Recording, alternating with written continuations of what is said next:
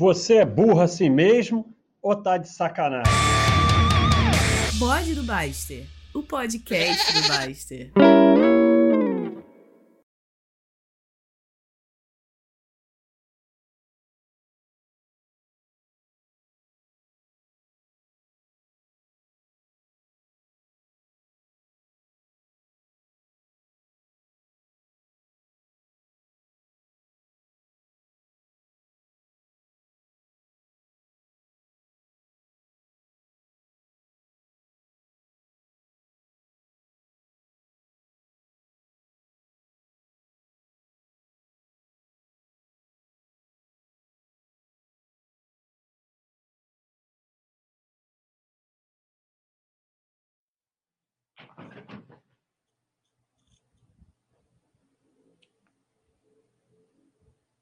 Ao vivo, Tiago.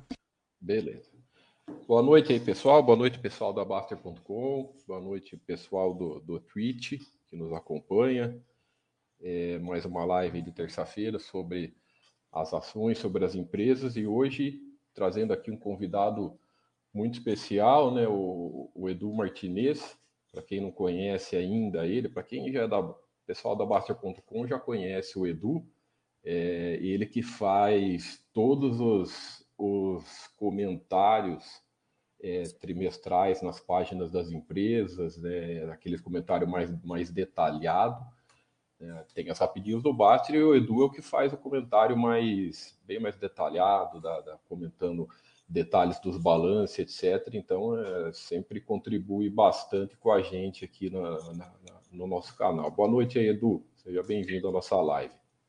Valeu, Thiago. Boa noite para você também, o pessoal todo aí que está nos assistindo. Ter um bom bate-papo aí hoje. Oh, legal. Pessoal, então hoje nós vamos fazer um bate-papo bem aberto. É, vou conversar um pouco com o Edu e se vocês forem tendo algumas dúvidas específicas, etc., sobre o nosso assunto, é só deixar as perguntas e nós vamos respondendo, beleza? Então, Edu, começando, tem uma, Vamos começar uma conversa, puxar um assunto bacana aqui que eu acho que, que é interessante. Queria que, como você é, olha mais com detalhes todos os balanços, é uma curiosidade mesmo. Na pandemia, né, agora que nós estamos em, vai, passou a fase mais, mais apertada da pandemia, agora muitas empresas já estão se readequando. Queria que você me falasse uma empresa que, que te surpreendeu positivamente na, na, na pandemia, a, a, alguma, alguma que falou, pô, essa daqui se saiu super bem, a gestão trabalhou muito bem, e algumas negativas. Você, tem, você lembra de cabeça alguma para a gente começar a lembrar? Porra, na bucha, assim que enrascada, hein? Não, mais pra gente, daí a gente coloca uns dados, alguma que. Nada, sim, sim, nada, sim. Uma que te vem na cabeça para a gente. Eu tenho, eu tenho alguma, uma outra. Cara, tem, assim, é porque tem setores que não necessariamente sofreriam ou, ou sofreram, né, com a pandemia. Exato. É, assim, assim, vendo na, obviamente que vão ter, eu vou esquecer alguma que, uhum. que, que até melhor, mas assim, vem na cabeça agora, por exemplo, a End. A End não mudou quase que praticamente nada o, o plano dela, né? É, é óbvio uhum. que, que todas as empresas, de alguma maneira, diminuíram é, investimentos, né, tentaram se capitalizar, principalmente na, naquele início lá, no segundo TRI de 2020, que foi aquele ponto mais de incerteza, muitas empresas uhum. meio que frearam as coisas, mas quando você olha o anual... É verdade. A Indy continuou razão. fazendo o plano dela normalmente, né? Praticamente, é... olhando os números do quadro simples aqui, não mudou, não mudou é, praticamente por... nada. Porque, assim, é uma empresa diversificada e ela tem muitos negócios de ciclo longo. Então, você, ela já tinha muitos pedidos, assim, feitos anteriormente que, que vão gerar resultado para ela muito tempo depois. Uhum. Então, esses pedidos continuaram entrando como receita, como, como operacional para ela, como no lucro, como geração de caixa ao longo de 2020, né? Uhum. E início de 2021. Então, uma coisa meio que que se, se completava, né? E aí, mais para agora, aí a, a, a, parte de lá de ciclo curto que, tá, que começou a voltar, né? E volta mais rápido, inclusive. Uhum. É, então acaba que ela não sentiu muito impacto, não. É, dá para ver, meus números mostram claramente isso, né? É, para agora eu vou falar eu duas que eu achei que me veio na cabeça agora. Primeiro está até aqui de cara. Uma foi essa aqui, Arezo, me chamou atenção essa empresa o ano passado. É, parece que, pelo que eu li, né? Porque é, é, a segunda eu vou colocar essa, depois vou colocar a Multiplan. A Multiplan é um pouco mais ainda pela pela o sofrimento que ela teve, né? Foi muito mais pesado, mas a Ares me chamou a atenção positivamente, que eles se prepararam super bem. Daí eu vi, tem até aqui no, até aqui no mural, uma entrevista com os donos. Né? Parece que os donos, é, é parece que é pai e filho, né? Diz que o, que o, que o pai é, é, é, é tipo assim, 15 dias antes de fechar tudo, ele já parece que enxergou, se preparou, aí eles, eles licenciar uma marca, investir pesado, entrar mais fortemente no mercado no mercado online e, e, e pô, tiveram passaram acho que o segundo trimestre do ano passado surpreendeu bastante positivamente. Lógico que sofreu, a gente vê aqui que, mas pô, dentro do que foi, surpreendeu positivamente. E uma segunda, ah, você quer falar? Eu queria, porque é interessante você ter chamar a atenção para Arezo, porque Arezo é de um setor que foi muito prejudicado. Nossa, nem fala. Então, isso é um, é, levanta aí mais ainda. acho que concordo totalmente com essa tua opinião, porque uma coisa é assim: a, o setor elétrico, pela característica, é, parte de geração não foi tão afetado, mas sim, o setor sim. de varejo muito afetado. E a Areza real, realmente surpreendeu. Ela teve essa perspicácia. Sim, já todo mundo já devia estar fazendo um, um movimento de digitalizar, né? Digitalizar, sim. Anteriores. E ela calhou dela começar isso um pouco antes, até antes da pandemia. Veio a pandemia, ela já estava meio que engatilhada, né? Exato. Né? Não, isso ajudou, ajudou bastante, né? Se a gente pegar aí o do setor a Grendene, por exemplo, que nunca se preocupou com digitalização, tomou um ferro. Né? Sofreu, sofreu mais, né? Sofreu, sofreu pra caramba no segundo trimestre, até parou, né? a fabricação lá, porque não ficou ociosa tudo. E aí isso obrigou ela a começar a fazer esse, esse processo de digitalização é, de uma forma mais rápida, né? É, o que ajuda, acho que muitas dessas empresas, não sei se você concorda, é, é o endividamento controlado, né? Elas têm, elas, principalmente essas, a gente falou da Ares, da Granilha, para não praticamente a dívida líquida EBITDA era negativa, então uh, dá para você ter um, um, Você não tem aquela. Não tá com a corda no pescoço, né? Você consegue planejar respirando melhor, né? Dá um colchão de segurança para os chamados cisnes negros, né? Agora, é uma coisa que eu não espero. A, a Multiplan até me chamou a atenção porque eu achei que eles iam sofrer muito mais perto do que eles sofreram, né? Não sei se é, é, você acompanha, então, mas a Multiplan tem um detalhe aí, né? É, de, ela sofreu muito, só que a Multiplan, ela ia falar malandramente, mas não sei se eu posso usar essa palavra, né? A questão de, de, de oportunidade de mercado. Ela fez uma grande venda de um, de um ativo no ano da pandemia, e foi isso que garantiu o lucro para ela em 2020. Porque não, se você verdade. For, se você for olhar o lucro de, da, da das lojas lá de aluguel, né, que é o negócio principal dela, foi uhum. bem ruim. E ela ainda fez uma linearidade aí, ela mudou a forma dela dela é, colocar no balanço o, o, as receitas, né? Então isso gerou para ela uma, um ano um pouquinho mais é como se você pegasse é, tudo e distribuísse igualmente ao longo do ano, né? Mas o que ajudou ela a ter um resultado positivo foi a venda do da torre lá do é, no Morumbi, né? Isso, se não me engano, foi a, isso mesmo. A torre do Morumbi Shop, lá, o corporate deles lá. Né? É, uma, da, uma das duas torres, né? Eu, eu acho bem. que até é, é, é uma, uma, uma, atitude. Pô, é o Diamond, Diamond né? Tower. Diamond Tower. É, isso.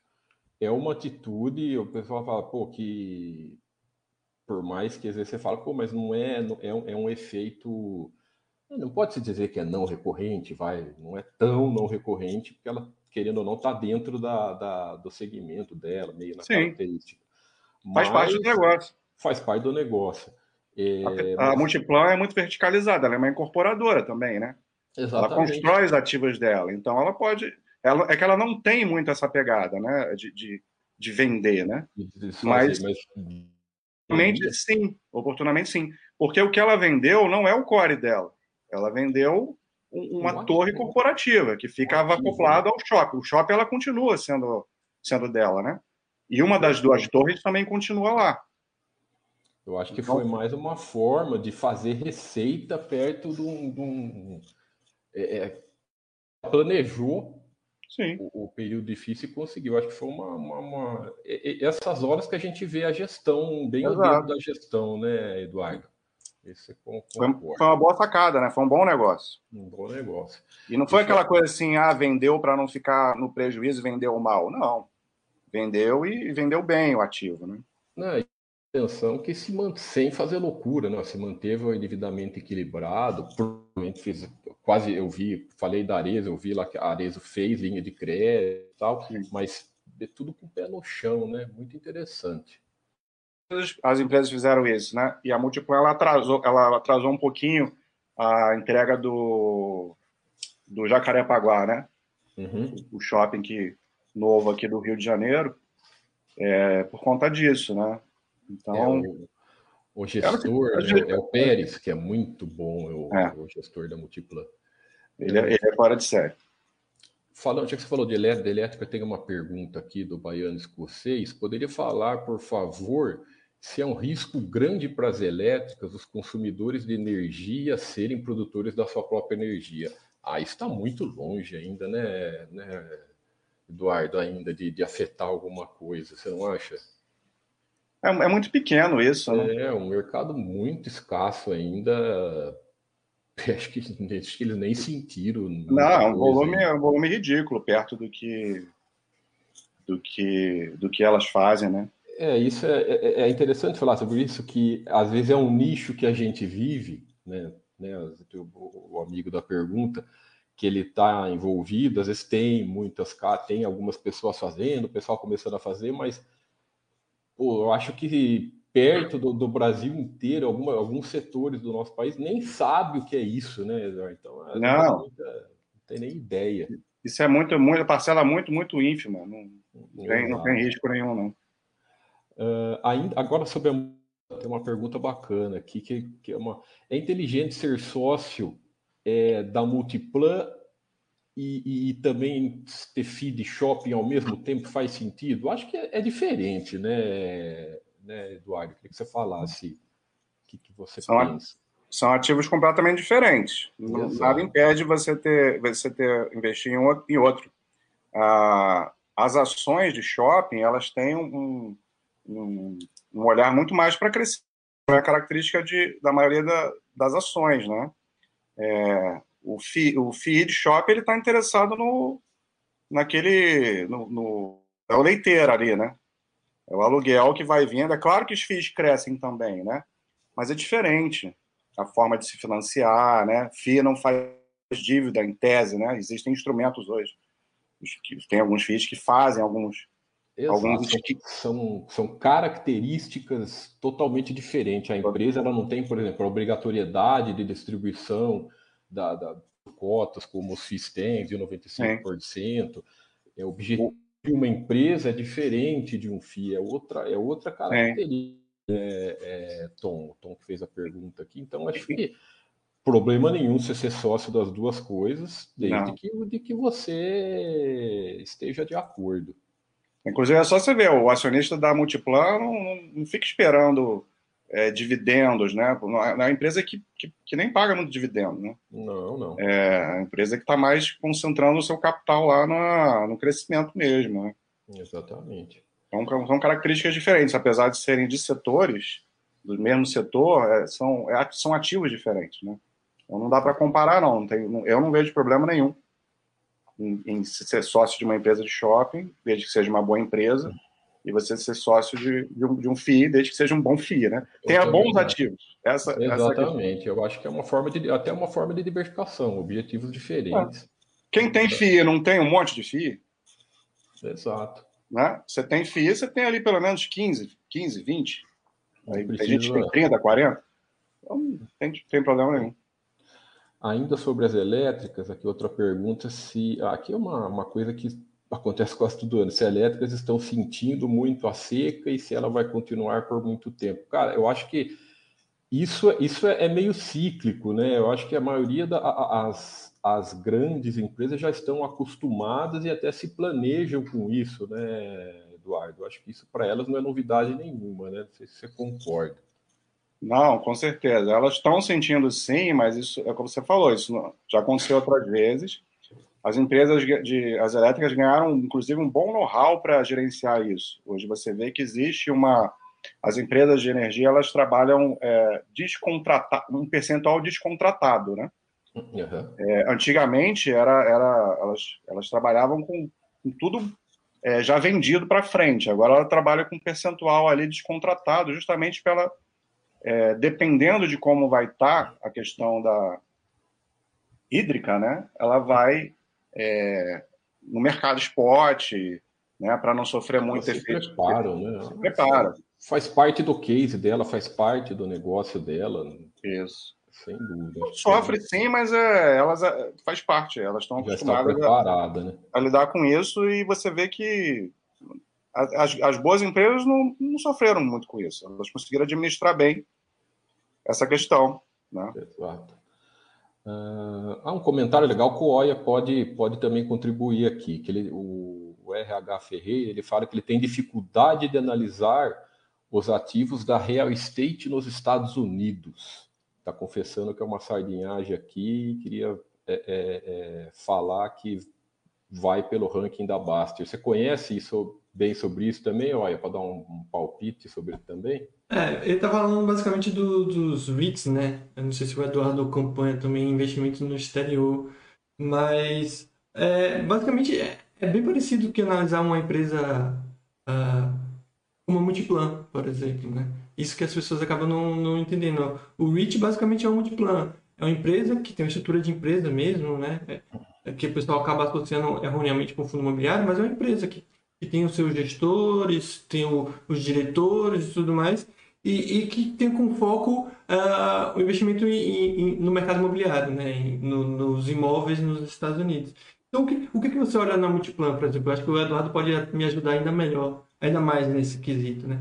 A, a Multiplan, é, a questão do lucro, por exemplo, acaba sendo uma coisa meio que é, secundária. Né? Não sei se o Eduardo é, concorda, porque ele é totalmente distorcido por questões como amortização, depreciação, venda de um imóvel, por exemplo, pode ser que, que a, a, altere o resultado do lucro. Por isso, você vê os, os, resultados mais operacionais, eles são mais fidedignos, porque não, já, não, já não tem a, a influência dessas questões mais contábeis, digamos assim, então, o que, que você quer saber com a Multiplan? Se os aluguéis estão subindo, se eles estão conseguindo alugar mais caro, se eles estão tendo cada vez menos espaços vazios, esse tipo de coisa.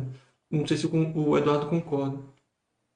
Não, concordo. Para te falar a verdade, Roya, eu cada vez mais eu olho mais o operacional em todas as empresas e menos o lucro, sabe? Eu sempre, para mim, eu sempre fiquei mais de olho em EBITDA do que no próprio lucro. lucro. É claro que no, no, no fim do dia, no longo prazo, o, o, lucro vai importar, né? Mas assim, quando a gente faz a análise, é, eu, eu olho primeiro se, por exemplo, empresa não está tendo o lucro está caindo, um ano, dois anos. Se o EBITDA estiver legal, aquilo não me incomoda, entendeu? E a, a Multiplan até não tem muito essa questão é, de distorcer lucro. O que aconteceu esse ano, 2020, né? Esse ano, ano passado, 2020, é uma coisa que não costuma acontecer, dela ficar vendendo ativo, né? Foi uma coisa de ocasião por conta da, do momento. É, tá Mas muitas empresas... Que você, que você separou aqui, eu estou lendo tá o seu relatório na tela, pessoal. Você vê aqui que a, que a, a operação dela, a hora mensal aqui em março do ano passado, como despenca, né? Foi de 90% para 26%. É. Mas a maioria das empresas sofre isso aí, que o, que o Wire comentou, né? Então, é sempre bom você olhar o, o mais operacional mesmo. Mesmo na Multiplan, eu acho que é, que é melhor. Aproveitando isso e aproveitando você aqui, Eduardo, você não acha que há uma, uma não é que seja errado, né? Que tem formas de, de, de, avaliar de forma diferente. Mas você não acha que há uma falta de entendimento do que cada é, uh, cada coisa quer dizer, cada esqueci a palavra correta, mas cada indicador, acho que é, quer dizer, porque acho que as pessoas acabam ah, esquecendo a matemática por trás desses indicadores e acabam não entendendo corretamente. Não sei se você concorda com isso. Eu não sei se eu entendi bem o que, a, a, tua questão, assim, que tipo de indicadores você acha? Não, é justamente isso. No... Não, não, não questão de focar, mas é justamente isso que a gente falou do lucro, por exemplo. Esquecer, beleza, como chega assim no valor do lucro? Que muitas vezes as pessoas acham, pô, vendeu um, um prédio, pagou o custo do prédio, eu já tenho minha, o meu lucro. Quando às vezes é uma coisa muito mais complexa do que isso. Mesma coisa com o EBITDA e vários indicadores. O pessoal acaba vendo só aquele número em si e esquece a matemática feita por trás. Seria meio Sim, que não. essa pergunta. Com certeza, né? Tem muita empresa que tem resultado financeiro que distorce muito, né? O, o, o lucro, né? Então, se você não entender por que, que, que aquele número está ali, o número frio, não quer dizer nada. Então, de fato, o, o, tem que ter cuidado com isso, né? A gente tem que olhar o, o todo, né? Não quando só. Você tem um histórico, você consegue ver melhor, né, Eduardo? Quando você tem um histórico maior da, de balanço, né? Ah, isso sem dúvida, né? Isso sem dúvida. É isso que ajuda, eu acho que ajuda muito, porque você pega, por exemplo, você tem 10 anos de balanço para você fazer um histórico. Você tem uma empresa que tem um resultado financeiro que faz parte do operacional, ele está sempre ali, não é aquela coisa que de vez em quando aparece, fica fácil você identificar, né? É, e o que eu estava tentando dizer também é que, por exemplo, é justamente o que vocês estão falando, né? A lucro caiu, beleza, isso significa que está pior. E não necessariamente, né? Eu acho que é, esse erro foi muito evidente, principalmente com empresas cíclicas, que eu acho que muita gente não entende e continua não entendendo. É, eu não sei se eu estou nessa posição de falar isso, mas eu acho que isso acaba acontecendo. Então o pessoal via os resultados da Vale, não sei se se baseava nas notícias ou em qualquer outra coisa, mas via lá, é, prejuízo bilionário de menos 40 bilhões de dólares. E a pessoa, nossa, resultado horroroso e tudo mais. Sendo que às vezes esse resultado tão negativo assim poderia ser melhor do que o resultado do semestre passado ou do trimestre passado que veio com lucro de 5 bilhões, digamos assim. Isso também foi muito evidente com a questão da Petrobras, o Imperma, acho que nunca vou conseguir falar essa palavra direito, mas basicamente o entendimento disso, que as pessoas não conseguem associar que a variação patrimonial da empresa acaba entrando como um resultado negativo, porém totalmente contábil. Então é meio que, como o Eduardo falou, as pessoas, as pessoas veem os resultados, caiu, piorou, subiu, melhorou, quando nem sempre é isso, né? Sim. Uma empresa que é mais difícil ainda, porque ela é eternamente assim, é a Clabin, né? Nem fale. Eu, eu sei que o, o Baixa não gosta que fale da Clabin porque é, é Unity, né? Mas, é, a despeito de qualquer, de qualquer coisa, só a título de exemplificar mesmo, né? Para quem acompanha a empresa, sabe que se for olhar lucro, tá, tá ferrado, né? É, você tem que olhar. Cada empresa às vezes tem sua particularidade. Né? Eu acho que eu acho importante você olhar os dois e saber interpretar os dois em cada empresa, né, Eduardo? Acho que sempre é importante, né? Sim. E, e 2020, 2021 um pouco, lucro líquido você esquece, né? Ah, nem fala. A pandemia, assim, tornou a análise muito mais. Acho que em é... todas, né, Eduardo? Pelo que não tem nenhuma, uma ou outra aí escapou, né? Mas... É, uma, uma ou outra escapou por causa da característica do setor, né? Tem empresa que não foi. É, a empresa de supermercado não só não foi afetada, como foi beneficiada, né? Droga raia. A droga raia até ter, ser afetada porque ela tem muita loja em shopping. Mas os números, mas, mas não, não, afeta tanto, né? Mas afeta sim. Agora, essa, essa, as empresas de supermercado, elas até foram beneficiadas, né? Com a, com a pandemia. Então depende muito, depende do setor. O pior, o pior é turismo. Ah, nem em, em, em segundo varejo ali. Varejo de cada. É que varejo tem, tem uns que sentiram mais, outros sentiram menos, né? Sim, é porque da... varejo é muito amplo, né? É muito amplo. É, é, uma, uma empresa como a Magalu, ela não vai sofrer uhum. tanto porque ela é uma empresa que o forte dela é o digital. Exato, mas então, diferente, depende. por exemplo, de uma, de uma Renner, que sofreu bem mais, né? Se a Renner é uma empresa que, que tomou uma pancada violenta, né? Violenta, ano passado. Você, até, você perguntou lá no início, ah, empresas que chamaram atenção do ponto positivo e do ponto negativo. Quando do negativo, eu até pensei na Renner, mas eu acho um pouco injusto, assim, porque é, não é que ela decepcionou. O resultado, obviamente, foi ruim, mas está muito além da possibilidade dela ter feito diferente, entendeu? É, eu acho que não tinha muito, pra, porque o pessoal, o, o, segmento dela para vender online, ela até tem, né? Tem a Kamikado também que é dela, mas não é diferente, por exemplo, uma empresa de sapato que, é, que já tem uma tradição. Você fazer uma compra de um, de um sapato de, é muito mais fácil do que a, essas essas lojas é, é, do, do, tipo da Renner, assim. Então, essa sofreu mesmo, né? Até. E a força da Renner está nos shoppings, né? Exato. É a loja âncora. Então, tudo que, tudo que operava dentro de shopping sofreu muito. Sofreu muito. Uh, seguindo umas perguntas aqui, o Tom também fala: na região norte chove o ano todo, quase. Por que não fazem hidrelétricas por aqui? Mas tem, né? Tem algumas. Tem, tem a, aquela famosa lá no Pará, esqueci o nome. É que eu acho que não são, elas só não são muito comentadas justamente porque ela tem chuva, entendeu? Só... É, tem bastante, tem, deve ter, sim. A Belo Monte, né, que é a famosa lá do Pará. Hum. A outra coisa para complementar a questão aí que o pessoal está preocupado com a seca, vocês perceberem, as grandes empresas de, ener de energia elétrica elas estão diversificando a matriz energética, né? Então, antigamente você tinha lá era 80%, 90% era hídrica, né? E isso vem mudando. Todas as empresas têm investido muito em, em energia é, limpa, né? Energia complementar, energia eólica está crescendo muito, né? A solar é, é, é, pequena ainda, mas é uma coisa que tem espaço para crescimento. É, fora que essas grandes empresas estão entrando em outras, em outros ramos da, da, da, das elétricas, né? Sem dúvida. É, antigamente a gente tinha muito assim, ah, essa empresa é geradora, essa empresa ela é, é, é transmissora, distribuidora, distribuidora. transmissora e essa distribuidora. Hoje em dia está cada vez mais raro você encontrar uma empresa que é só isso ou aquilo. É claro que elas ainda são majoritariamente algo, né? Mas elas estão ficando cada vez mais empresas híbridas. Elas a própria Engie aí dentro do case, né? Sim. A própria Engie que a gente comentou é uma empresa que que tá investi investiu em transmissão recentemente, né? A Energias do Brasil está tá cada vez mais diversificada. Então, Equatorial também. Então, todas, todas entrando aí em outras atividades de energia elétrica. Isso essa diversificação de receita vai diminuindo o impacto que um, um problema em um determinado é, subsetor elétrico vai trazer, como, como, a seca, por exemplo. Então, você não só diversifica a, a matriz energética, né, hídrica, eólica, térmica, solar, mas como também o, o, o segmento, né, geração, transmissão, distribuição.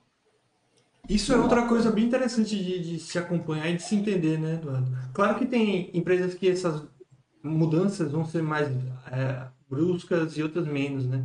Mas falando assim desse seu exemplo, me lembrou bastante da, da questão da TOTOS, né? E obviamente ela não mudou a sua fonte de receita, digamos assim, mas mudou o seu modelo, né? E muitas vezes quando você muda esse seu modelo ou mesmo sua fonte de, de, de, de renda, há uma certa, um certo, uma certa piora de é, momentânea até ter uma, uma certa melhora, né? Como aí eu associo a minha pergunta, como a gente faz para justamente entender isso? Porque eu lembro na, na época da TOTS que muita gente não entendeu essa mudança e falou: essa empresa nunca vai ser boa, essa empresa piorou, essa empresa ficou ruim. Porque, mais uma vez, via o lucro lá embaixo e, e não estava aprofundado com essa mudança de case, ou pelo menos não queria entender. Então, como fazer para entender, estar por dentro de situações como essa, né? A empresa vai mudar alguma coisa e vai ter uma piora momentânea. Como saber se vai ser momentânea ou se não vai ser? Cara, primeiro a gente tem, a gente tem que ouvir. Acho que a gente tem que estar aberto a ouvir as pessoas, diferentes pessoas, né? Opiniões. Não, não sair com uma conclusão precipitada. A gente é muito imediatista, né? Então a gente vê um trimestre, um trimestre ruim, a gente, já, a gente acha que, que acabou a empresa. A questão da TOTS, eu, eu, fico, eu fico rindo, porque essa eu, eu avisei o tempo inteiro. Você, no mural da TOTS eu sempre falei, gente, essa empresa ela está muito longe de ter ficado ruim. Ela, ela anunciou que o modelo de negócio é esse. Ela falou o tempo que ela ia levar para ter voltar a ter resultado positivo. e que era de quatro anos, se eu não me engano. Ela conseguiu até antes do tempo. Um semestre foi, foi, antes do sim. tempo, se eu não me engano, ela já voltou. Então, assim, cara, a gente tem que olhar o que que. É por isso que eu falo, eu, eu sou eu, eu sou muito do meio termo, sabe? Eu sei que muita gente defende é, uma maneira muito simples de você acompanhar, e eu também acho que a gente tem que ter uma maneira simples de acompanhar. Inclusive, acho que as pessoas confundem um pouco. Sempre as pessoas falam que as análises que eu faço são complexas. Eu não acho que não, seja complexo. Eu, eu pego o básico das coisas e, e, coloco ali, entendeu? Tem muita gente que entende muito mais de, de complexidade do que eu aí no, no site. É, mas a gente tem que ter um mínimo de equilíbrio, assim, de entender o que, a empresa está fazendo. Isso, você não precisa fazer isso com todas as empresas da sua carteira, principalmente se você está muito diversificado. Mas se você está agoniado com uma coisa, você não está entendendo, você acha que aquela empresa está piorando, faça o mínimo esforço de, de estudar um pouco mais ela. Entenda o que, que a empresa fez, o que, que, o que, que os gestores anunciaram que seria feito e acompanha. Né? Você precisa de tempo. Você não vai ter uma resposta imediata. A TOTS levou quatro anos para dar a resposta dela. Ela, ela falou o que ia acontecer, só que ela precisou de tempo para se provar que ela estava falando a verdade. Não tem jeito. É, acho... Quem saiu da empresa, quem saiu da empresa naquele momento de queda, perdeu uma valorização absurda da empresa. Quem teve calma e deixou lá quieto, confiou na gestão, porque quando você vira sócio de uma empresa, pressupõe-se de que você é, estudou ela o suficiente para confiar na gestão. Né? Então, dê tempo para a empresa. Ou então você entrou pelos motivos errados. Né? É, e, na, e na TOTOS entra muito bem isso que você acabou de comentar. Né? É, é se, se, nós pegarmos aqui o balanço dela, quando ela começou, fez esses avisos que você comentou, né, o lucro cai pela, praticamente pela metade, o EBITDA também cai bastante. Mas você vê que não é, não é que o, o EBITDA cai, o lucro cai por uma questão, por exemplo, de endividamento. Não é, porque em nenhum, o endividamento, pelo contrário, está tá sempre muito bem controlado. Então não é que a empresa está se perdendo em juros, não é que a empresa está tá perdendo o mercado, não é não porque aqui ela, ela continua crescendo. Né? Então, é, é, é eu, lógico, é, é, o pessoal às vezes fala, ah, agora é mais fácil, mas ela, ela não mostrou nenhum motivo de piora para você falar, pô, essa empresa aqui está começando a ficar complicada, né, Eduardo? Acho que. É, é, mas não foi, esse, esse, não foi é, engenheiro de obra pronta, né? É, assim, a filosofia do site sempre instruiu da, de uma maneira que, que se a pessoa seguisse, ela não teria tido. Não teria tido problema. com a TOTS. Não teria. Exato, porque geralmente eu acho que assim, na boa parte das empresas, quando começa a piorar de uma forma muito crítica, um termômetro importante é endividamento quando sai fora do controle. Né? Aqui, pelo contrário, né? e a geração de caixa continuou, ela só foi uma coisa que estava dentro do planejamento dela, né, Eduardo? E o, mais, e o mais engraçado é que não foi nada inovador, digamos assim, né? Não foi uma mudança de modelo que ela inventou, alguma coisa assim. Você pega e bota na Adobe, que é a empresa que tem vários serviços de software, você vai ver a mesma relação alguns anos atrás, né? Pode botar até aí, uh, Thiago. Então. Cara, eu ia falar exatamente isso. Pode continuar. Não, não, fala, fala, fala. Não, não, é que foi a mesma coisa, né? A Adobe virou e falou, pessoal, é o seguinte, a gente recebe por software, ou seja, eu pago e você fica com software para sempre. Isso não está sendo muito lucrativo para a gente. Obviamente é lucrativo, mas não tão lucrativo, né? Então, é muito melhor cobrar 30 dólares por mês para todo mundo do que cobrar 5 mil dólares por um programa para aqueles que podem pagar, né? Então, a Adobe falou a mesma coisa, ó, a gente vai mudar esse modelo. No início, vamos piorar um pouquinho na questão do, do lucro, né? Porque tem essa, essa ruptura, digamos assim. Mas a, o futuro a, tende a ser melhor, né? Claro que ninguém tem segurança quanto a isso, né? Mas como o Eduardo falou, eles têm um projeto. Se a gente não confiar em nenhum projeto que o gestor fala, então é melhor nem, nem ter ação, né? Ela, eu acho que ela foi um pouquinho mais leve, né? né? Teve um ano, meio, dois anos aqui. Não, dois anos. Foi em 2012, aí, 2012, é, nem, 2013. Nem isso, né? Porque, é, mais ou menos. Teve, sei lá. É, é 14 que foi o. 14 13, que 14. Foi, é. É porque juntou também lá com a compra da Bematec, né? Então, é, aí acabou, acabou juntando duas coisas, assim. Mas o, tiveram outras empresas, né, além da Adobe, que fizeram esse processo antes. E é interessante que quando a TOTOS anunciou esse, essa, essa ideia, nas apresentações ela colocava exe esses exemplos, né? Até, eu até utilizei um, um, gráfico que a própria TOTOS disponibilizou, coloquei, algum, não sei se foi análise da empresa, que essas que eu faço sobre o case da empresa, eu coloquei lá mostrando que o que a TOTOS estava querendo fazer era o que essas outras empresas tinham feito. E aí tinha lá o gráfico de, de do tempo que levou é, todas essas empresas que mudaram esse modelo de negócios para software, elas tiveram uma queda por um período ali de três, quatro anos e depois, só que depois deu, explodiu, né? Uhum. O receita, EBITDA, lucro explodiu. Então a ideia é que a TOTS replicasse esse modelo. E foi exatamente o que ela fez. Bacana. Uh, comentário aqui, o pessoal elogiando, o BTF elogiando você. O EPS aqui falando, exatamente, EPS tem grifo lucro econômico e lucro financeiro, é o regime de caixa e o regime de competência. Agora, vamos entrar aqui num assunto que o Ruth fala, boa noite, e veja com o Edu, um assunto bacana, se, como que você está vendo essa tendência de desbancarização, e como Ei. isso afeta o Itaú e Bradesco. que que Esse assunto não tem fim, né? Isso aí deve ter alguns anos que vira, é, é, vai e volta, né? Às vezes o pessoal esquece, daqui a pouco volta, esquece, daqui a pouco volta. O que, que você acha disso, Edu? Cara, para mim isso não existe, tá? É... Tudo, tudo, tudo que não existe que eu digo é, é não é que, que, que é porque assim essas grandes empresas, os grandes bancos, eles, eles não são idiotas, né? eles eles eles estão olhando o mercado, eles sabem o que está acontecendo. Então, qual que era o, o, acho que as pessoas tinham medo ali há uns anos atrás? Ah, as fintechs, né? Vão, vão, vão comer os, vão acabar com os bancões. O que que os bancões fazem? Se tornam fintechs também. todos eles, todos eles. Ou compra a fintech, né? Ou compra fintech, né? Mas todos eles criaram um braço é, de banco digital, né? É...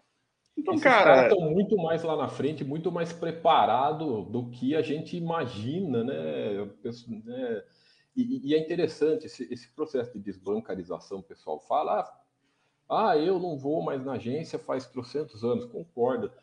É, a maioria do nosso meio é assim, mas eu, eu tô lembrado uma vez que eu vi, eu não sei, o cara do Itaú, não sei se foi alguma live com o que ele mesmo falou, ele falou, é, isso das agências fecharem, né, o número de agências fechando, é, ele falou, não é a gente que impõe, nós vamos de acordo com a demanda das pessoas. Né? Não é a gente que a gente vai fechando a força, de acordo com a demanda, porque ainda no, no, no Brasil ainda tem muita gente que vai em agência. Né? Então, principalmente, às vezes, o pessoal mais, mais, mais da, da antiga. Né? Então, ele falou, nós vamos se adaptando de acordo com a demanda. E, Mas isso foi a melhor coisa que aconteceu para os bancos. Exato, porque se fosse eles quiserem, ele falou, não é que a gente força as coisas, porque, e principalmente tem muito clientes eh, bons que eles assim, ah, a gente tem lá para atender, então a gente está em todas as áreas para atender todos, não é uma coisa que eles forçam, eles vão de acordo com, com a tendência do, do mundo, né? Os bancos estão ficando mais eficientes com, com a digitalização. Você tem muito menos custo. É, e, e, sei lá, por enquanto, eu, eu não sei vocês, né? Até o Oia também que comentou, é bacana comentar, eu não vejo nada de problema no balanço dos bancões, né? Pelo contrário, né? É, e sem contar que muita gente, eu posso estar errado, né? Mas acho que o pessoal não analisa corretamente como o banco ganha mais dinheiro, né? Não só banco, mas outras empresas. É que nem você falar, nossa, a bolsa agora vai ganhar muito dinheiro porque dobrou o número de investidores pessoa física. Cara, a bolsa não ganha muito dinheiro com pessoa física, não é você pagando as corretagens porque você compra 10 ações todo mês que vai dar muito dinheiro para Bovespa, por exemplo. O que gera muito dinheiro para Bovespa? Commodity. Uma grande empresa de commodity gera o que a gente, todo o site da Baixa.com gera de corretagem mensalmente, digamos assim.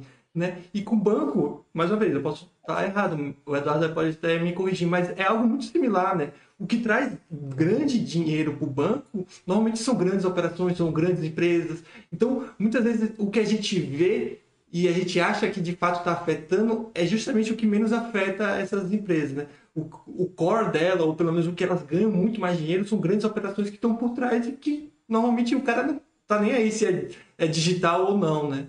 Claro que tem, afeta um pouco, mas tem que entender também como a empresa ganha mais dinheiro. Né? E é dinheiro que circula mais ali, né? É igual aí, a, aí começa a ter as, as, as, as empresas que não cobram taxa, os bancos que não cobram taxa, as corretoras que não cobram taxa, né? Ah, os bancões vão sofrer. Aí os, ban os bancões, o que, que eles fazem? Eles cortam as taxas também. Eles, eles não estão. Não é, é o que você falou, não é a taxa que vai fazer o banco ganhar dinheiro, é o dinheiro que circula lá. Zera tudo. Hoje em dia os bancões praticamente diminuíram. É, hoje é muito barato, né? Você, você, você muitas taxas são zeradas ou baixas. Esse dinheiro não faz cócegas. E é, mais, e é dinheiro que está que tá rodando ali. O banco só precisa que, que o seu dinheiro. Aí ele vai transformar aquilo em mais dinheiro. E, é, e a gente se dá muita importância, né? Não, vou sair do banco porque a corretagem é, é, é zero em outro lugar, como você falou, né? Mas beleza, aí você tenta fazer um empréstimo grande ou então uma operação de câmbio. Vai ter que ter conta no banco, né? Porque é isso que eu falo, é, tem algumas operações que acabam sendo exclusivas. E se você tentar realmente mexer nisso, aí os bancos realmente ficariam bem é, indignados, é, revoltados e tentaria com todos os esforços manter isso, né? Mas essas coisas assim, mais básicas, a gente às vezes dá muito valor e, e não tem tanto esse valor, né? É, quem, quem, financia os grandes projetos sempre vão ser os grandes, os grandes bancos. Você pega, passa, começa a andar na rua e vê o empreendimento subindo, né? É... Ontem, voltando para casa, e aí passo numa obra, um prédio assim, sendo levantado, está na bolsa também, aí tem uma placa grande ali na, na fachada. Este, esta obra está sendo financiada pelo Banco Itaú, né? Então, um, um grande tá exemplo disso, ali. Um grande exemplo disso é o Banco do Brasil. Se você for parar pensar quem tem conta no Banco do Brasil, é, é muito poucas, muitas poucas pessoas, digamos assim, se você for conhecer assim, não é algo tão comum, né? Normalmente é Itaú ou Bradesco. Mas você para e pensa, todas as é, não sei todas, mas grande maioria das operações que o governo está associado, quem é o banco que está por trás? Caixa Econômica, Banco Brasil. Tem algumas coisas que são exclusivas do Banco do Brasil, Caixa Econômica também. E isso o traz... agronegócio. Exatamente, agronegócio. Isso traz muito dinheiro. O Itaú também tem as suas questões, né? Vai fazer um IPO. Você não vai chamar um fintech para fazer o IPO de uma empresa, né? E o dinheiro que um banco ganha no IPO paga, mais uma vez, a corretagem de todo mundo aqui junto, né? E por aí vai. Então, às vezes a gente dá muita importância para as coisas que estão muito na nossa cara quando elas não são tão importantes é, assim. Essa, né? essa, essa, entre aspas, né, nervosismo que o pessoal tem dos bancos, não sei o que, de fintech, banco, acho que é, é muito mais falação ou tentar achar alguma coisa do que os próprios números têm mostrado, né? Por enquanto, os números não, não têm mostrado tanto problema com os bancões em relação a isso. Vamos lá para uma outra pergunta aqui do Gabriel. Uh, se a gente podia fazer, comentar um pouco sobre a Fleury empresas do mesmo segmento. Até antecipei abrir o balanço dela. Vamos lá, Eduardo, o que, que você tem? Acho que a Fleury também vem crescendo bastante, né? Vem cada vez, eu acho que se tornando uma. uma, uma... Nós vimos aqui o, o, o, desde 2014, 15, que ela deu uma guinada e vem cada vez melhorando os números, né? O que, que você acha? É, essa é outra empresa que anunciou um plano, né? Aí mais ou menos por um pouquinho antes, acho que 2013, sei lá, ela anunciou, vamos crescer, vamos fazer um plano aí de não sei se 8 a 10 anos, não me lembro. É, né? é uma empresa que ela replica, né? Que vai vai ficando cada vez mais eficiente, né? Você você tem um, uma mesma plataforma, você tem é que tem várias coisas dentro de uma empresa que elas têm um custo mais ou menos fixo ali, né? E quando você replica uma loja, você vai utilizar é, uma série de bases de dados, uma série de coisas é, que você não vai precisar replicar também. Ela, ela aumenta a sua fonte de receitas sem necessariamente aumentar o seu, o seu custo operacional, né? O que vai aumentando é custo de, de serviço, né? Quanto mais serviço é, você presta, mais você paga pelo serviço. Mas aí é um aumento de custo que você é um quer. variável, né? Um custo você variável. Quer ter, né? Você vai aumentar a receita, você vai aumentar custo de serviço, mas ok, é, isso aí faz parte. Mas ah, os custos operacionais, provavelmente dito dessas empresas, elas vão ficando cada vez mais diluídos. Então, é, ela vai ganhando escala, né? Vai escalando, vai ganhando, vai aumentando margem. Então, são empresas altamente rentáveis. Obviamente que o negócio tem que dar certo, né? É... Aqui, ano passado, entra bem do que você falou, do que nós estávamos conversando. Ela teve uma queda aqui no lucro, mas operacional praticamente se manteve estável, mesmo no... no, no, no... A, a Fleury, para mim, é um mistério, cara. É, no sentido de que eu não entendo como que ela consegue crescer e distribuir na mesma proporção. Uhum. É, não, não tinha negócio que o pessoal chamava de maquininha, era isso? É isso. Era, era que gerava bastante. Que gerava bastante. Né? A empresa que consegue crescer e distribuir. A B3. Distribui muito, né? A, a Fleury, ela, ela faz isso. Eu, acho é meio, meio fenomenal. Mas é porque a geração de caixa dela é absurda. Sim, Justamente e... porque ela tem, ela pela escala dela, então cada vez ela dilui menos custo. Então ela investe para caramba, né? Cresce para caramba, só que sobra muito dinheiro. É, então ela, ela não precisa vê... se alavancar muito. E tem é... até o Bradesco participando da gestão, eu acho que isso ajuda bastante. Né? Quanto né? que está a alavancagem dela aí? Um, um, e pouco? Eu não me lembro de cabeça. Deixa eu ver. Tá um... Então ela não, se, ela não se alavanca muito? Não, não tá, tá, pô, tá bem controlada. Ela tem um histórico controlado, né? Sem contar que, se não estiver enganado, ela comprou várias empresas nos últimos anos, né? Claro que. Isso, é, é isso. É crescimento orgânico e inorgânico, né? Ela reproduz a, as unidades dela, mas também ela, ela vai comprando outras empresas, né? Porque a Fleury em si, inicialmente, era aquela. É, que ainda é o core dela, né? O principal negócio dela é a Fleury, que é aquela coisa lá classe, classe A, A+, mais, né? A, que comanda uh, o, o, mercado de São Paulo de, de, medicina diagnóstica, mas ela foi se expandindo, comprando outras marcas com nichos diferentes, né? Algumas, algumas, chão, né? algumas empresas mais para classes sociais é, inferior, menores, né? inferiores, diversificou isso geograficamente também e vai, e vai se replicando. Então, o Mili é. fala muito disso, né? Empresas que são replicáveis, elas tendem a, a crescer muito e dar, dar resultado, né? Exato. E quando a gestão sabe o que está fazendo, ela cresce de uma se endivida da maneira correta, controlado e gerando. Você vê isso pelo EBITDA. Né? É fácil você enxergar isso quando o, o, o, EBITDA cresce, o endividamento cresce, mas o EBITDA cresce junto, então não tem problema nenhum. É o, é o investimento dando retorno, né? Isso que você mostrou, desculpa, mas isso que você mostrou, Thiago, da questão da participação do Bradesco, é, é, é, exatamente isso que eu estava falando na última vez, que as pessoas às vezes não entendem, não, não, não têm essa noção, né? E essa participação, aí a pessoa pô, pensa que é besteira, mas muitas vezes alguns serviços são exclusivos ou são, tem uma certa preferência para quem é. E o, Brade, e o, Brade, o, o, Eduardo, que é da área, sabe, da medicina, sabe, o Bradesco Saúde, ele é o, o mais forte do país, né? Então, é um, eles têm um know-how muito grande nisso. Isso, então quando você tem a participação desses bancos, o que faz? Pô, o cliente vai fazer um plano de saúde, alguma coisa, normalmente associa essa, essa empresa. Isso é bem comum com o doutor Prev, ou então seguro de carro coisa do tipo, né? O Itaú sempre vai dar preferência para vender um seguro da, da, da Porto Seguro, né? Então, essa capilaridade é bem interessante também. Né?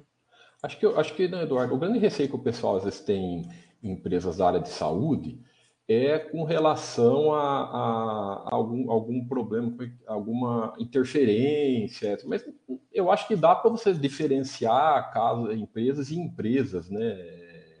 Interferências externas ou até interferências de, de, de, de governo tal, mas eu, eu não acho que é muito o caso da Fleury, ele é um pouco mais independente em relação a isso. Não sei se estou falando, você concorda comigo. Não, concordo. Eu, assim, é uma coisa é você falar de empresa de plano de saúde, outra coisa é você falar de empresas de medicina diagnóstica e tal. São, é, são cases completamente diferentes, né? É... Não é uma operadora, né? Não é uma operadora. Eu nem gosto de falar de operadora, porque como a minha profissão eu, eu vivencio, eu conheço um pouco mais o lado obscuro, eu detesto essas empresas, né? Mas é totalmente diferente, assim, não tem nada a ver com fleuria, medicina, é, medicina diagnóstica, assim, é outra coisa. A, a tem uma outra coisa que é muito interessante, que é o B2B, né? Que ela presta serviço para outras empresas, é, não só para o consumidor final, né? Para hospita grandes hospitais e tal. Isso é, tem, muita, tem muita margem esse tipo de, de negócio. Então, é uma, dá uma complementaridade muito forte para a empresa. E se eu não me engano, a, ela tá ainda, a força dela é majoritariamente São Paulo, né, Eduardo? Vou até abrir É, ainda é, a maior fonte de, de receita dela ainda é a do, do, da Fleury, que é, o, que é o case premium dela, né? Exato. Aqui no seu, no Mas ela já diversificou muito isso. Ah, tá aqui, olha lá, o desempenho das que você colocou, das unidades. Ah, já diversificou bastante, olha aqui que interessante. Né? Para o Rio de Janeiro, né? Ela também crescendo bastante. Porque antes era muito mais concentrado, São Paulo e capital até. Né? Uhum. Ela vem crescendo, crescendo bastante, bem interessante. É, tem coisa na região Nordeste, Sul, tem tudo, tudo acho que quanto é essa- lugar. esse- esse Ela receio- vai comprando, né? Outras, outras empresas. Maravilha, deixa eu ver se tem mais coisa aqui, senão a gente já vai. O Eduardo tá- separou um horário do, do tempo dele para falar com a gente, que tem um horário bem corrido e É, Mas tô tranquilo, tô tranquilo. até se, é, se pegamos o horário de, de jantar dele, o pessoal elogiando. Agora, gente, é sempre assim, é, a gente fala de setor, né? Todo setor tem empresa boa e empresa ruim. Exato. A gente tem que saber separar o, joio do trigo. Você, tem que entender como o setor funciona, ok, para você poder acompanhar a empresa. Mas aí, é, eu nunca escolhi empresa pelo, pelo setor. Sem dúvida. Eu escolho empresa boa. É, eu falo, Não importa o setor. Eu, eu gosto de falar isso muito para o pessoal. O setor é uma consequência da sua diversificação. Né? É, é, pô, se você fazer uma diversificação grande, independente se aqui, lá fora, tudo, consequentemente você vai de- acabar tendo alguma diversificação, alguma diversificação de setor. E, e também eu, eu acho muito melhor você ter duas empresas tops do mesmo setor do que uma top e uma mais ou menos em.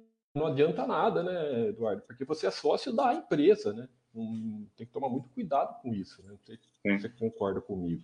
Não, sim. Às vezes o pessoal força algum setor, quer forçar algum setor e, e esquece do principal. Sem contar que muitas vezes você não pode ir contra também o que é a característica do país, por exemplo, né? Ah, daqui a pouco, a, ma- a maior parte das empresas interessantes aqui brasileiras são normalmente associadas a financeiro, coisa do tipo, né?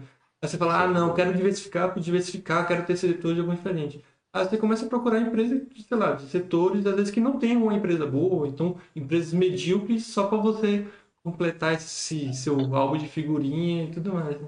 Então tem que aceitar. No Brasil mesmo, querendo ou não, o seu, o seu, seu portfólio, se você tentar pegar empresas boas, a maior parte vai ser financeira, né? querendo ou não.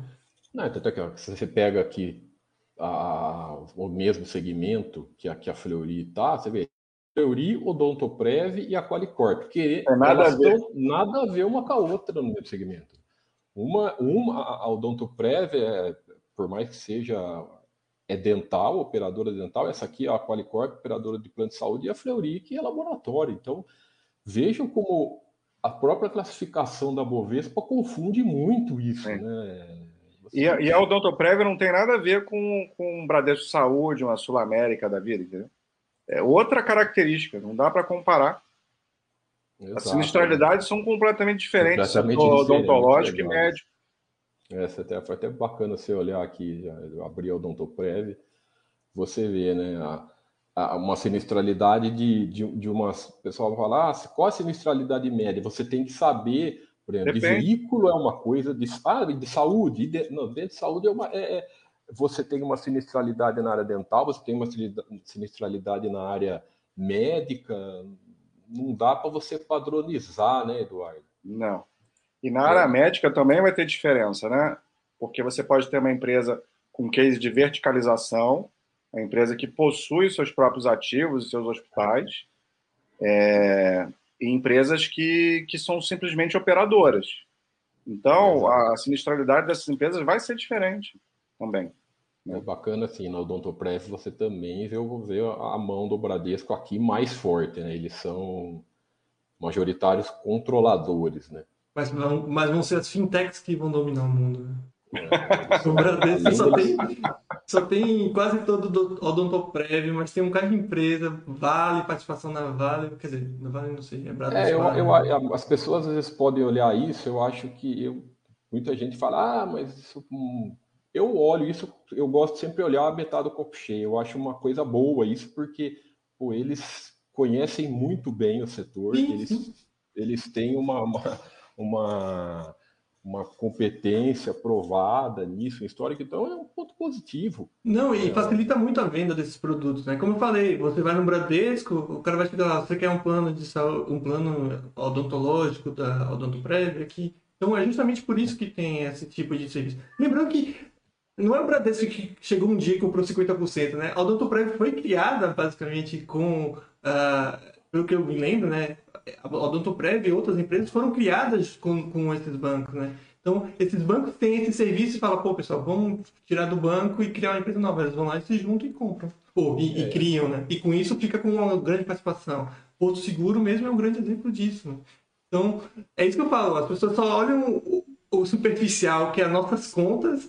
Ah, não vou abrir conta no Itaú para abrir na fintech. E esquece toda a parte de trás que acontece nesses bancos e que é o que de fato gera muito dinheiro para eles. É, e, e- e são segmentos diferentes, né? Tanto você vê o, o, o gerente de RI, o diretor de RI lá da, da Odontoprev que faz live, sempre, ele sempre está falando, não, o nosso é, é, Prev comparado com o plano de saúde, o nosso espaço de, de crescimento dentro do Brasil é muito, é muito maior, nós estamos é, em amplo cre- crescimento e nós vemos sempre o futuro, né? É um falta setor isso. subpenetrado, né? É, dif- é até essa forma de análise de tem que fazer diferente. Agora, É, e o Odontoprev é, é, ele é muito show. Muito show, muito bacana o seu Pacheco. agora Pacheco. Aproveitando você também, Eduardo, aqui, minha pergunta vai mais direcionada à questão dos IPOs, né, com essas novas aberturas. A gente sabe, né, que, que o ideal é evitar esse tipo de coisa, mas querendo ou não, você tem que fazer análise dessas empresas, né, é, que acabaram de ser lançadas. Eu queria saber como você faz esse tipo de análise. Claro que você deixa evidente, como eu já vi, que falta-se informação para ter uma análise mais completa, mas quando a gente não, na falta de dados financeiros, o, o case é o que sobra, digamos assim? É, é por aí, cara, é por aí. Mas acaba que eu faço, é, na verdade, pouca análise de IPO, porque o que eu analiso de acordo com, com o termômetro da, do site, né? Enfim. As empresas que estão mais ranqueadas são as que eu olho. E como são muitas, o que está fora eu não, não- nem olho, Ah. nem sei. Nem sei, porque não, não dá tempo. E eu realmente não me interesso, cara, por, por, por IPO, não, assim... é, é, mas acho que passam aí que, que, que o pessoal da comunidade fica interessado. Aí análise e, e é isso aí que você falou, cara. É, é case. Porque número não adianta nada, né? É, você estuda o case, você vê se você entende, você gosta, você, você vai, isso aqui tem. Imagina se aquilo tem uma possibilidade de crescimento, de dar certo, é, é muito achismo, né? Porque você não tem, não tem, tem- não tem track record, não tem nada para você fazer uma, uma comparação, né?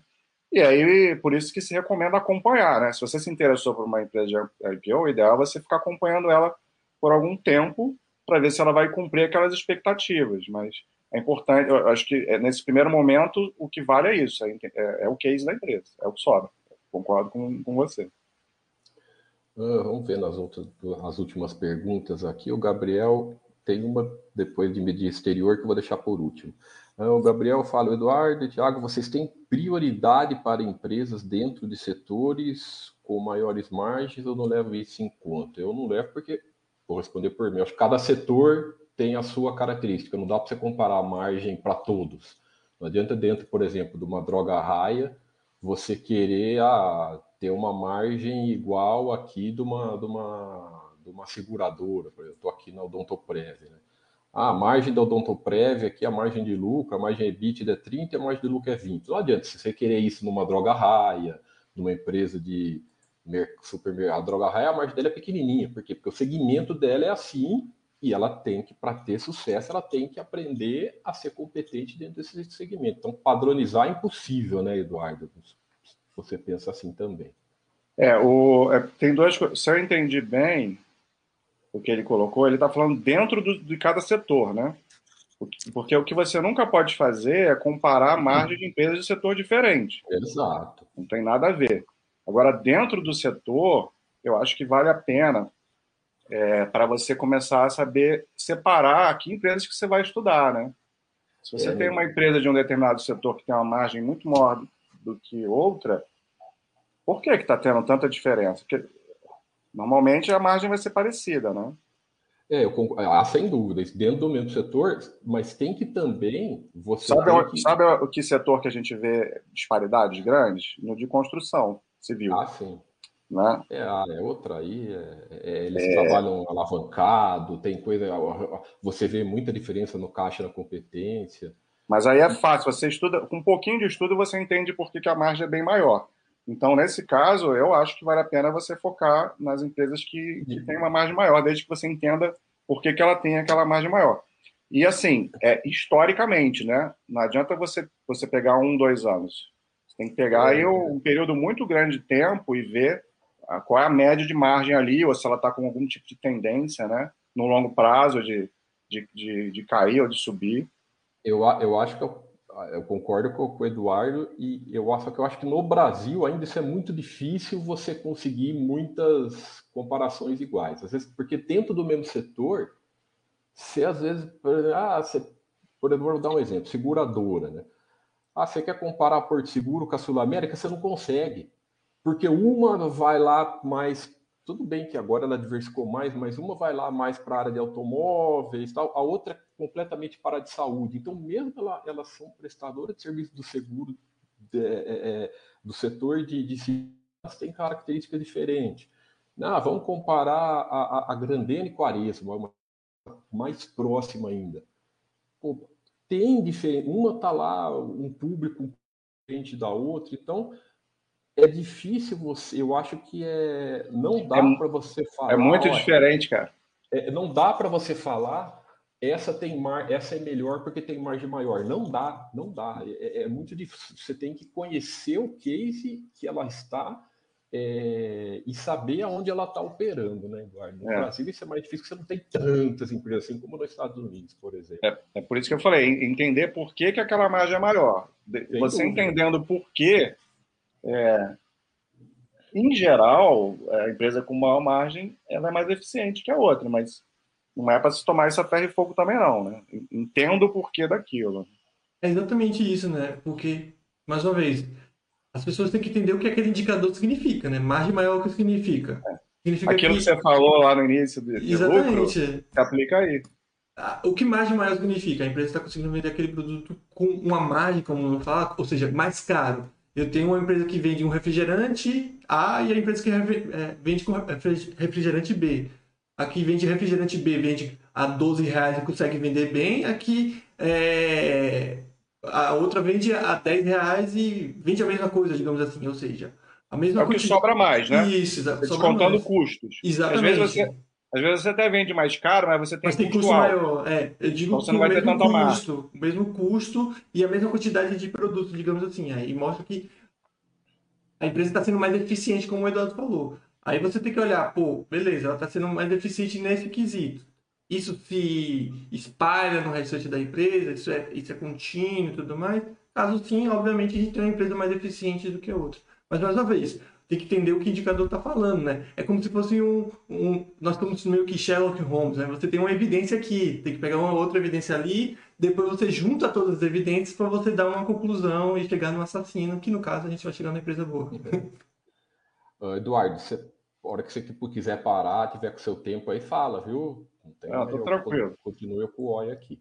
Tô aí, tranquilo, tô curtindo o Gabriel fala aqui para a gente comentar essa coisa de risco país, opinião. Ah, cara, acho que isso, esse assunto, negócio de risco do país, eu acho que isso aí, cada vez que chega próximo de uma eleição, esse, esse assunto vem à tona. Né? Eu acho que a diversificação diversifica em valor. Né? Ele já respondeu ali. É, é diversificação. Essa, essa é a única. Cara, não tem como se proteger disso é diversificar. O, Possível, o, né? o Oia fala muito aí de investimento no exterior, né? Eu ainda, eu, infelizmente, eu não tive tempo ainda para me dedicar nisso, mas eu, eu, acho que é o certo a fazer. É, uma parte do seu patrimônio. Além de se diversificar em outra moeda, você tem as maiores empresas do mundo né, à sua disposição. Ali. Mas isso aí você vai sempre ter, cara. A gente não tem que se ligar nisso. Né? Esse assunto, se forem reparar, né? É, não... Sempre que chega uma eleição, alguma crisinha começa a vir à tona. E o que só chama atenção é que não pode reclamar quando o governo. Não o governo, não estou falando nenhum partido, tá? Pelo amor de Deus. Não. Longe de mim. Mas estou falando.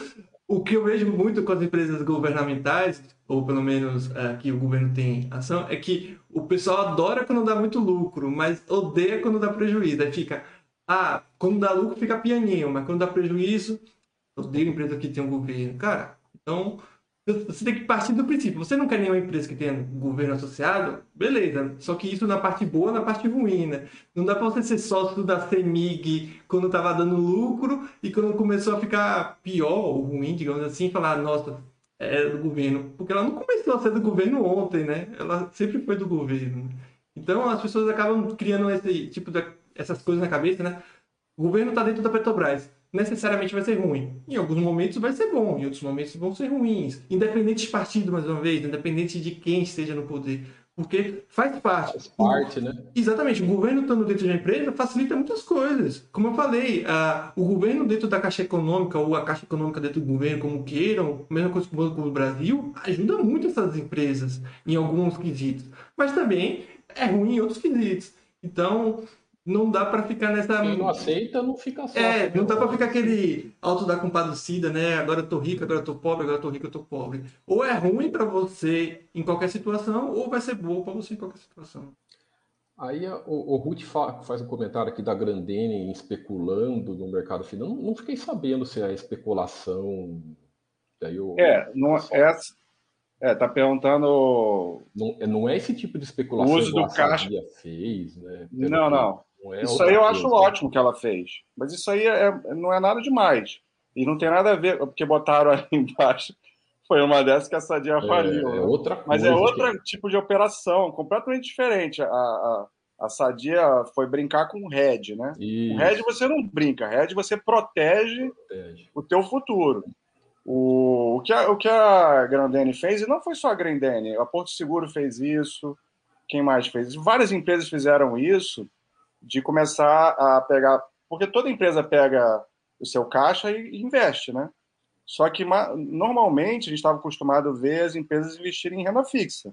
Certo. Porque, até porque o país sempre teve. Sempre não, mas assim, nos últimos anos, em geral, a gente via juros altos e tal. E só que a gente teve um momento aí de juros muito baixos, né? Uma coisa que a gente não está acostumado. E essas empresas que têm muito caixa ou que têm muito dinheiro vindo de resultado financeiro, elas iam começar a perder muito resultado se deixasse na renda fixa. Então, o que elas fizeram foram começar a investir parte disso, não foi tanto assim, mas parte disso, em, em, em, em ações, né? em, em instrumentos mais, é. mais ativos é diferente, acho que o EPCI que, que comentou sobre a Sadia, é diferente você investir o seu caixa de uma maneira consciente, né, de uma maneira que tem uma gestão, uma gestão financeira séria, do que você especular no mercado de, de opções da vida, especular uma coisa que está fora do seu, do seu, do seu é, do seu controle de risco e do seu quê? É outra coisa. Acho que não, não dá para é. ter nenhuma comparação. Com Mesma coisa botar na mesma cesta, você que está comprando ações e você que está operando descoberto é, operações. Exato, ambas, é. ambas, ambas, são operações de especulação, se você for parar a pensar, e ambas são operações de financeiras, né? Mas nem por isso tem os mesmos riscos, né? O, o comentário do Eduardo sobre RED é muito bom, porque o pessoal fala RED e geralmente a maioria assusta. Não, RED é um instrumento, o bom gestor financeiro ele faz RED, de, de, de, por exemplo, RED, se ele tem uma dívida em dólar, ele faz o RED, é uma forma de proteger. Aí tem o. Ah, mas tem algum. É para travar o câmbio, né? Travar é, o câmbio, você ter previsibilidade de uma receita, né? Tem muita empresa que Exato, faz. Tem muito isso no, no, mercado agrícola, quando você vende no mercado futuro para garantir ou uma, uma receita, uma isso aí é, é, a boa gestão faz isso. Isso não tem nada a ver com especular de forma desmedida, é outra coisa, não confunda. Sendo que o caso da Grendene né, é ainda mais peculiar porque ela não pode usar esse dinheiro em outras situações, se não estiver enganado, né? Ela, uhum. ela tem uma parte do seu caixa que ela tem que manter.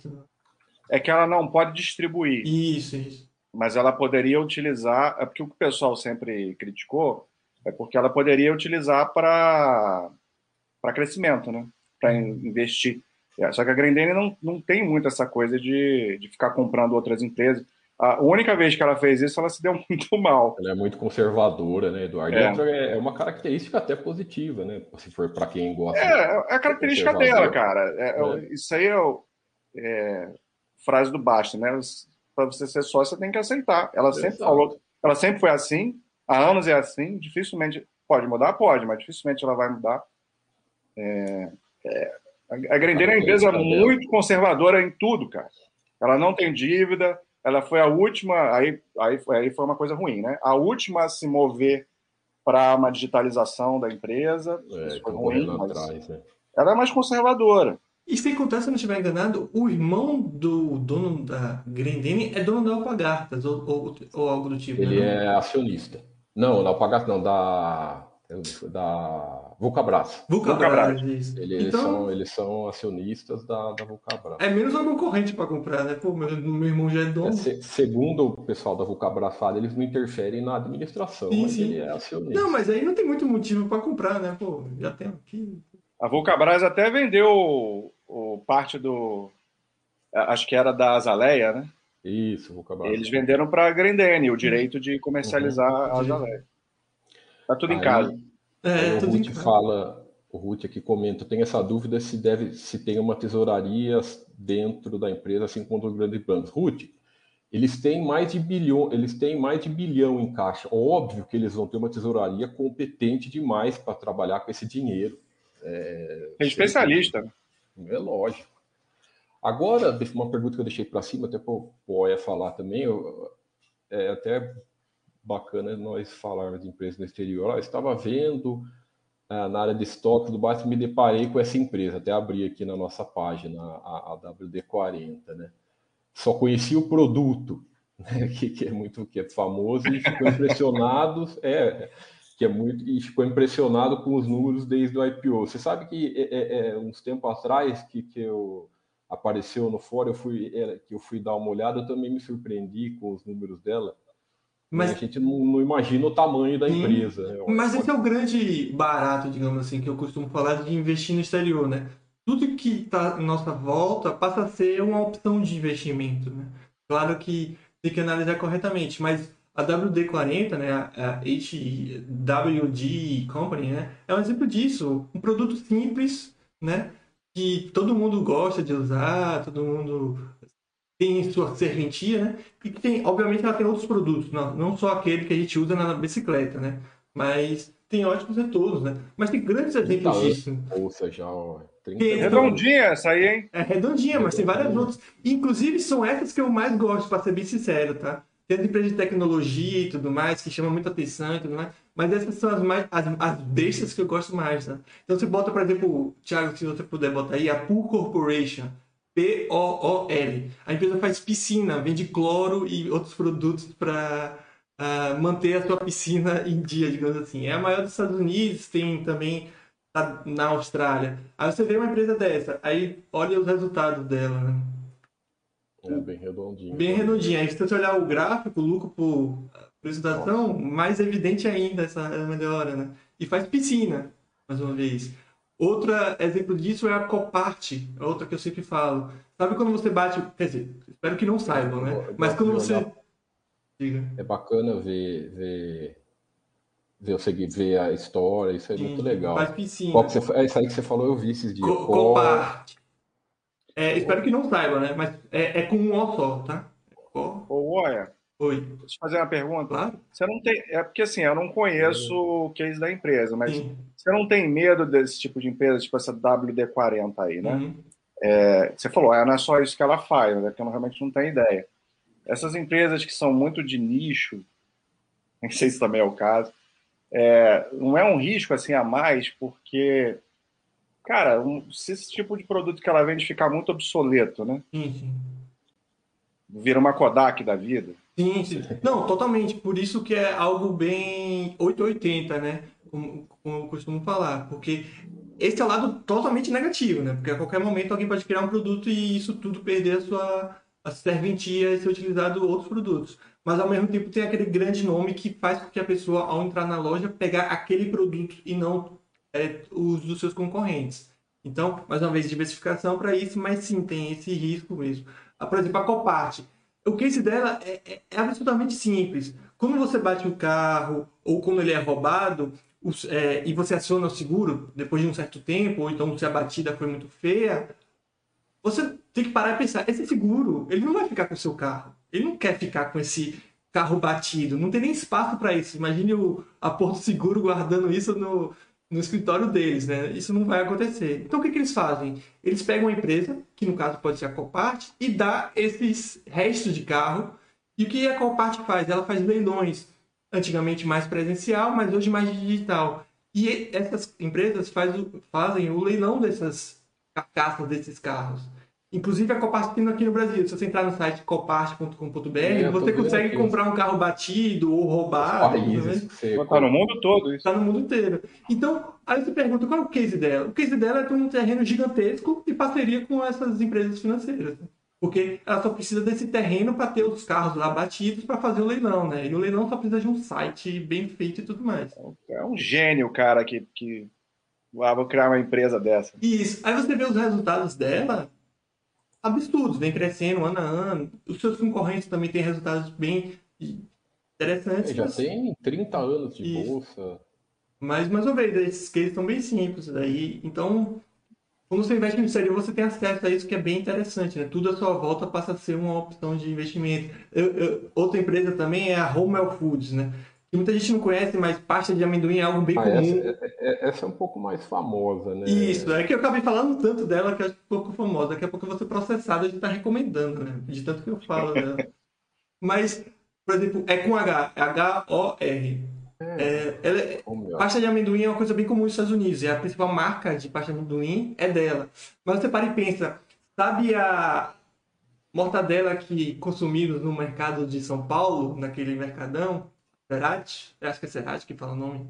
A marca de mortadela e de outros é, embutidos. Ela acabou de comprar a Cerati, né? Acabou de comprar ano passado. Ah, essa mais... É, é a gente vê a, a, é um pouco mais conhecido. Não sei se é porque a gente está aqui dentro do site e nós vemos. É, é porque está aqui no site, é mas com. Mas ela tem, por exemplo, produtos que você consome diariamente. Quer dizer, não sei todo mundo, mas se alguém consome a mortadela e se for Cerati, você está comprando produtos de uma empresa que é negociada no exterior. Então, isso que eu acho legal. Essa aqui. Isso, ver é, insights. Ah, não. Essa aí é que caiu. Mas bota aí no comentário que eu acho que eu falo de algumas marcas dela. Acho que essa aqui, não sei que fala, não. Ela vende muito carne de peru, né? Essas coisas. Mas mais para baixo, ela tem, sei lá quantas marcas, as principais no entre as primeiras, né? Mas, sabe o spam? Quando você recebe um spam no, e-mail? Esse aqui, ah. Uma das teorias é que vem do produto que é vendido por essa empresa. Não sei se vocês já viram nos Estados Unidos. Acho que aqui no Brasil também tem, mas leva outro nome. Mas é um embutido que vem numa lata metálica que, que é um apresentado é, é, que, que, tipo não tem nem formato, é tipo uma pasta parecendo com comida de gato, assim, não sei. Nojo. Olha só. É, deixa eu Coloca Apareceu no... spam ali. É, spam. Coloca no Google aí, Thiago, por favor. Spam é food. Será que no... Vamos, deixa eu ver no site. Que aqui entrou no site dela. Vamos ver. É que eu acho que não vai conseguir. Mas enfim, é um produto tipo que muita gente fala que tem nojo, mas muita gente fala que é muito gostoso, né? E, mas é meio que comida para o pessoal que tem pouca condição financeira e tudo mais.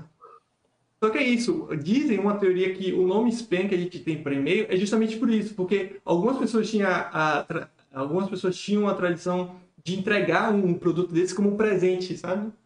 Dar um, um uhum. enlatado desse como presente. Só que aí ninguém gostava. Por isso que o spam virou spam no e-mail, né? Ah, o mercado é, é bacana você olhar, você entrar na área de estoques aqui, você acha o que você quiser, sim, sim. né? Pra, pra... É bem, bem, interessante. Inclusive, não vejo a hora que, que o Eduardo começar a investir ou se interessar por investimento exterior, que a gente vai ter análise bem interessante de empresas bem interessantes também. Eu acho que eu não tenho maturidade, não, porque é muita empresa. Eu ia ficar louco querendo conhecer, aí são 500 empresas para analisar. A, criança, quando entra no McDonald's, né? Que é, é aquela, sabe que quando você fala em restaurante que tem aquele cardápio de 10 páginas, que você, você até desiste? Aí eu acho que eu não tenho estrutura é, mental para isso, não. Mas é, Aqui é fácil no Brasil, né? Só tem 50 empresas boas. E olha. É, Mas aí você é, tem se uma você for ver a. Super Paz aqui, se você pegar a Super Paz do. Então eu faço, eu faço até uma Tem- brincadeira, né? Tem quase 600 empresas. Né? Esse Super 600. Paz é engraçado, né, cara? O Basta vai me matar.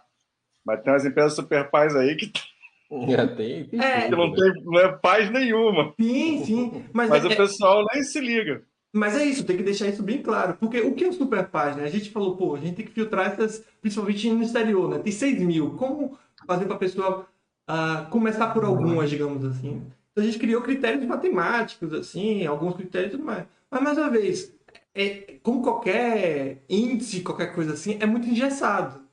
Então, beleza, a empresa consegue atender aqueles critérios, mas tem um case horrível, alguma coisa assim, por aí vai. né? A Então é- AstraZeneca, é bom- ficou famosa no é, último é ano, bom né? sempre chamar atenção, mas essa AutoZone, por exemplo, é empresa que vende peças de carro e tem resultados absurdos e tudo mais. O que eu quis dizer da, da questão do Super Paz, assim, é, é, é muito difícil. Eu acho que você nem vai encontrar uma empresa ruim, assim, ruim mesmo, ali na Super Paz. Isso. O que eu estou falando, assim, é que a- tem empresas boas que são super pais, mas elas não são super pais, assim, de, de análise, na análise, entendeu? Ah, sim, sim, sim. Entendeu? É, tem coisa ali que, assim, você fica, se você for olhar, você vai ficar um pouco tenso se você não conhecer, entendeu? Porque a ideia da super paz é aquela coisa que o cara não vai precisar ficar muito preocupado em analisar, Ah, sim, sim, sim. simplificar. E às vezes tem super paz ali que tem coisas super complexas na, na análise, né? E, não, e tem várias empresas super pais que não são boas, na minha concepção, né? E isso é bom Sem ter dúvida. esse, esse entendimento e tudo mais. né? É, eu nem sei, cara, porque eu, sinceramente, eu nem olho isso. Sim, sim.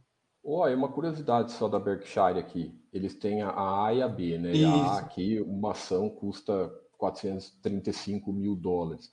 É, é, é, eles lançaram a B para quando começou a, sub- a ficar muito caro o o preço da ação. Foi isso ou não? Eles lançaram as duas? Foi, foi. O, o Warren, né, e a empresa como, como toda nunca tiveram a intenção de fazer split dessa ação, né?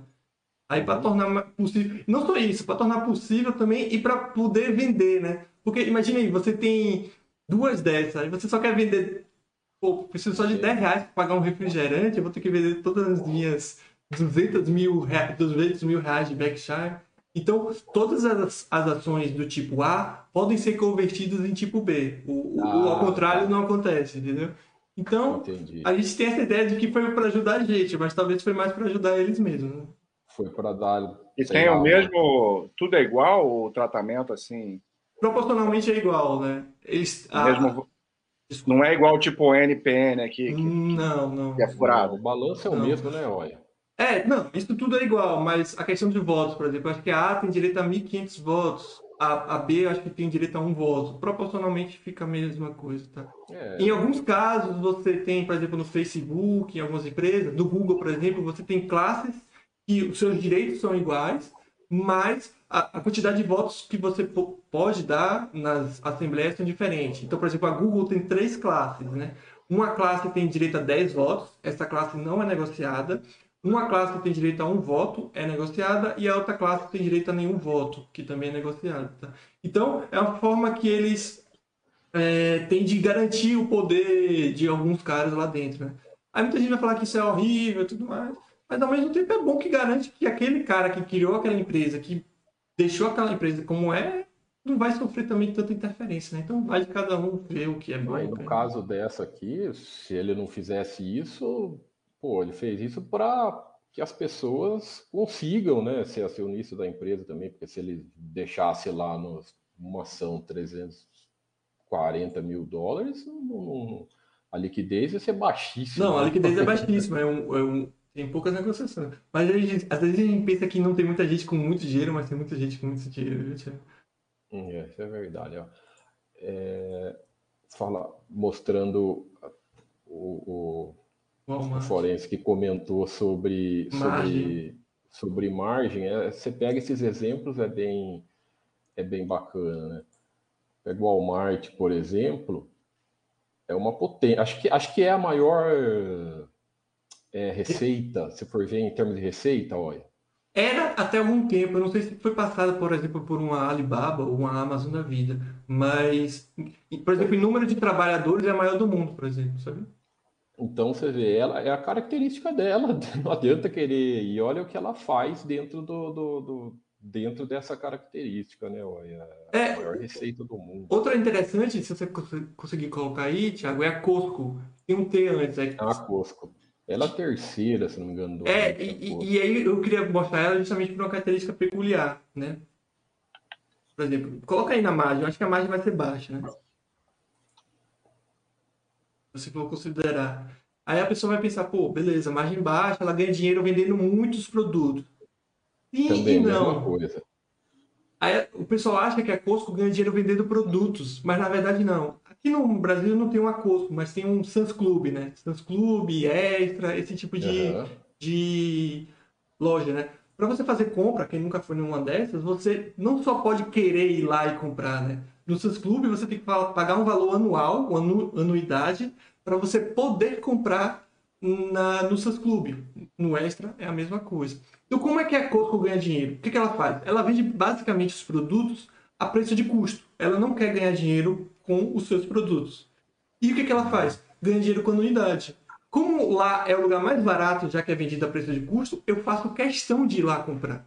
Então eu pago, sei lá, 200 dólares no ano e faço questão de comprar lá. Então, a grande parte do lucro da empresa vem das anuidades, que tem taxa de renovação de 90%, por aí vai. Então, então, é uma empresa de previsibilidade altíssima, né? Exatamente. Então, quando você vai na Costco, além dos produtos baratos, você tem serviços médicos, posto de gasolina, entre muitas coisas.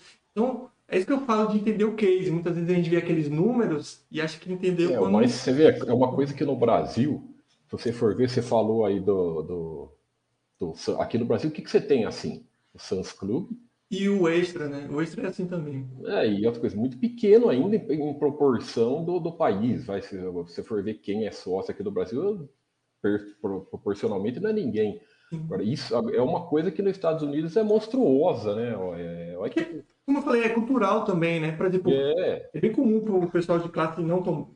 Primeiro que 200 dólares para todo mundo lá é tranquilo, porque seria 200 reais, né? Aqui, pagar 200 reais de anuidade, nem todo mundo tem essa condição. Né? É, uma paga. Sem contar que, para muita gente nos Estados Unidos, passar o dia na Costco é meio que ir no shopping. Você vai lá, o cachorro quente é um dólar, ainda tem direito a refrigerante, que obviamente é xarope tudo mais. Ah, então você passa o dia ali, né? Então tem toda essa cultura. Sem contar que eles adoram comprar aquelas compras gigantescas do mês, esse tipo de coisa.